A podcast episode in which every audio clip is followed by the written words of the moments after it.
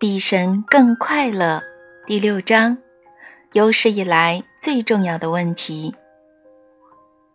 接下来，令人兴奋的心灵之旅，很可能是你生命中最重要的探索。这正是你把自己带到这里来的原因，也正是你会有冲动拿起这本书的理由。这里所发生的一切，实际上你早已知道，你只是不知道你知道。或者你也许知道，只是你很难记得起来，甚至你也许记得起来，但你却很难去运用它。如果你属于上述的情形之一，那么你将因为对此获得清晰的了解，透过彰显的运作机制来告诉你自己有关彰显的运作机制，而得到莫大的好处。我们要探索的就是这个运作机制。用我自己的话来说，我称之为个人创造的背后力量，是有关事物如何发生及实相是如何变成实相的。就在稍早之前，我说过，你们之中某些人或许正在想：“哦，那个呀，是呀，我早就听说过了，那不就是有拍成电影吗？”当然有拍成电影，但他们几乎没提到任何有关未被披露的真相。虽然谈的都是有关彰显和创造，但这真相背后的真相几乎都流失了，因为它完全没有被提到。谁会想要被边缘化而成为一个亵渎神的人呢？但现在该是说出这个隐藏的真相的时候了。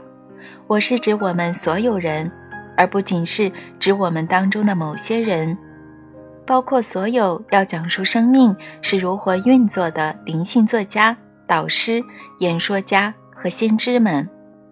去说我们都可以快乐，我们都可经验生命中所选择的一切，以及我们都拥有创造自己实相的力量，是一回事。但告诉我们为什么？则是另外一回事。我们已经听过一大堆有关个人创造是如何运作及其运作的方式，但我们几乎没听说过有关这个运作的原理。这便导致许多的问题，特别是产生了一个或许是有史以来最为重要的疑问：在演讲及举办心灵进修活动时，我常常被问起这个问题。我确信。其他的先知们也听到过这个问题，而现在这个问题在全球的电视上被问着。如果这个问题被全面完整的回答出来，你就能知道如何比神更快乐。在2007年2月一场有线电视的欧普拉秀里，有位现场观众提出这个问题，几乎中断了整个节目的进行。该场节目是在谈论当时引起许多注意的一部有关吸引力法则的影片。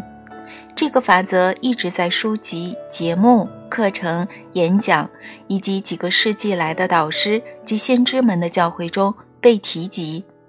在全球性的有线电视节目中，欧普拉用以下的话语来形容这伟大的生命法则：你对这个世界所投射出去的能量。思想和感觉，不论好与坏，总会正确无误地回到你身上。因此，你所拥有的生命都是你创造的。几年来，我一直在节目中谈同样的事。当欧普拉邀请的来宾们正热切地谈论有关正面思考和感觉的运用，谈论有关如何在生命中有意识并自主地带来所期望的结果。诚如影片《秘密》所说时，欧普拉在观众群中唤起一位女士，说她有一个许多人都想得到解答的疑惑。然后这位女士站起来说话：“我的丈夫和我都是基督徒，我们的孩子也是。我们教导孩子把信心放在神的身上，但秘密似乎是教导人要把信心放在自己的身上。我很纳闷儿。”这样一来，神是否还有他的位置存在呢？欧普拉认为这是很好的提问，而且我能了解为什么。打从孩提时代开始，我们大多数人就被灌输：当需要帮助或想要得到非常重要的东西时，神是我们可以信靠的对象。我们几百万人不正是这样被训练出来的吗？不管是什么文化或宗教，只要一个人是完全相信他的神明，这不正是该神明所扮演的重要角色之一吗？难道神不是一切美好事物的提供者吗？然而，在某些教导和文字中，为何会这么强烈的主张：如果我们需要奇迹，或希望身体更好，想要更多财富，或苛求完美的伴侣？或者寻找适当的谋生方式，或只是期望更好的生活，我们只需要运用自己内在的力量，说出我们的话，然后我们所渴望的一切就会成真呢？我们必须再问一次，在这当中，神的位置何在呢？如果我们早先说的，我们根本不需要神，因为神永远与我们同在，是真的。